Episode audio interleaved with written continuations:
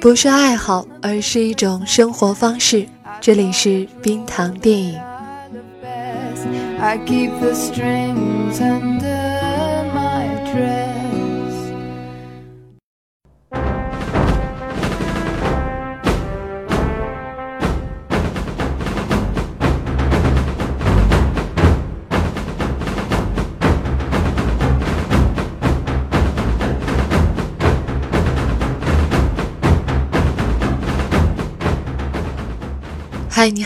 欢迎收听冰糖电影，我是冰糖。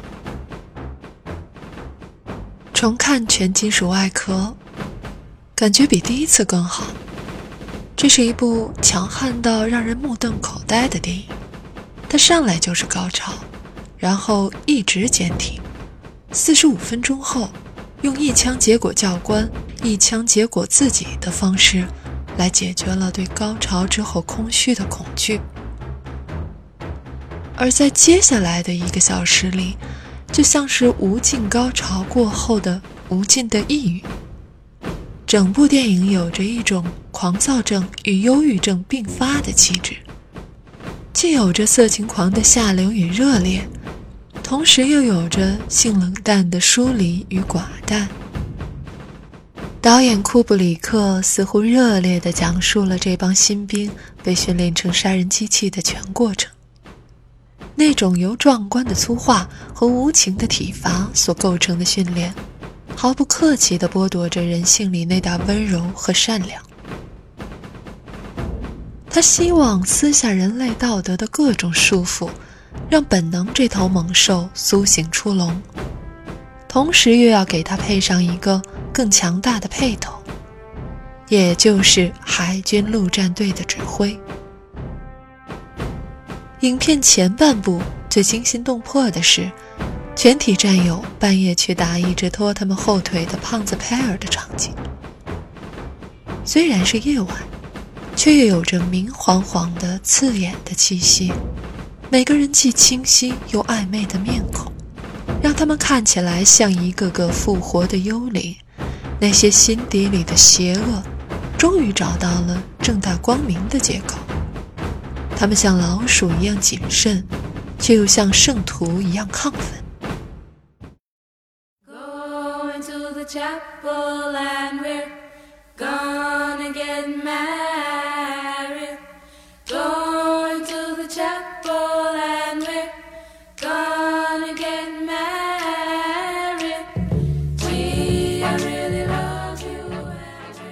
库布里克有着一颗强健的异于常人的心灵。他的伟大在于，他面对恶能够保持一个病理学家般的冷静。他的冷静与杨德昌、鲁迅式的冷静又截然不同。后两者是有着强烈的道德洁癖的人，他们做出冷酷的样子，是因为这样能让那些卑劣更清晰地现形。在冷静的表象之下，是一种青筋暴露般的热忱。而库布里克冷酷的背后，你仍然感受不到那种温度。他既没有在道德上宣判别人的兴趣，也似乎以表达出自我的情绪为耻。那种风格上的二元性也就来自于这里。它让你感受狂热，但也让你感受到狂热内心外面世界的不动声色。它要让你感受残酷。却又不想你全然被情绪支配。他知道感动有时候是很廉价的。他是一个纯正的理科生，他并不以发泄出自己的情感作为作品的诉求。他感兴趣的是战争逻辑本身的荒诞。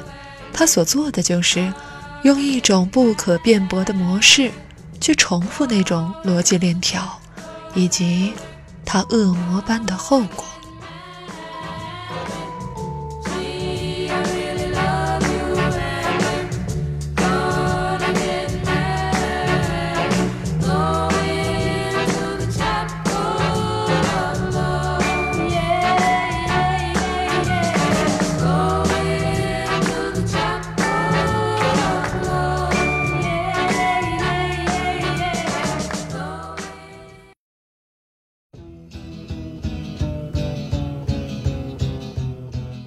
美军要打造一群听话的野兽，于是懦弱无能的胖子派尔疯掉了。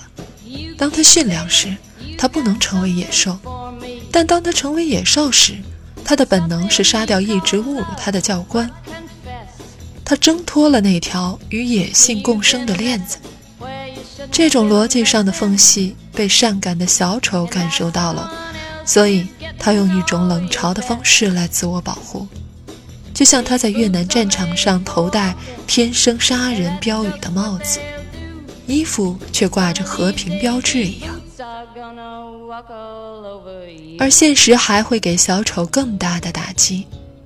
影片的后半部，他游荡在越南顺化的废墟中，寻找着看不见的敌人。就在他倦怠之极时，那个狙击手成了一枚钉入他大脑的钉子。让他透体冰凉，而那个狙击手露出的真容，原来却只是一个未成年的小姑娘，则更让他真正的崩溃。他在濒死小女孩空洞的眼神里悟到了真相：自杀的胖子派尔和小女孩，其实都是一个人。残酷的训练造就了胖子派尔。而更残酷的杀戮游戏，则造就了那个少女杀手。这个游戏容不得他这种置身事外的第三者，于是他的眼神中活泼的那部分就将死了。他扣动了扳机，成为杀人机器中的一员。这种彻骨的冷酷，让影片成了最特立独行的越战电影之一。与之相比，科博拉的《现代启示录》还是显得过于诗化，以至于有点娘娘腔。《现代启示录》似乎还是认为越战本身让人性变得麻木，以致迷失了自我；而在库布里克看来，军队这种形式本身就是非人性的。当以剥夺人性作为一种手段去拯救人性时，它所能引起的，只是一个人性坍塌的多米诺骨牌效应。如果说《现代启示录》是一个人性迷失的黑暗之歌，而库布里克则面无表情地指指身后说：“这个错误的源头在这儿。”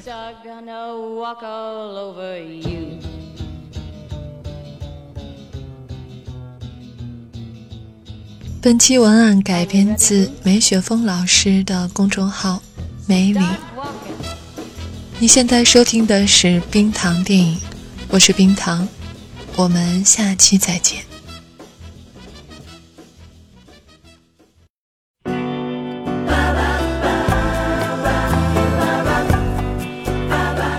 喜欢节目记得要点赞和转发，每期 BGM 歌单和晚安语音尽在微信号“冰糖电影”。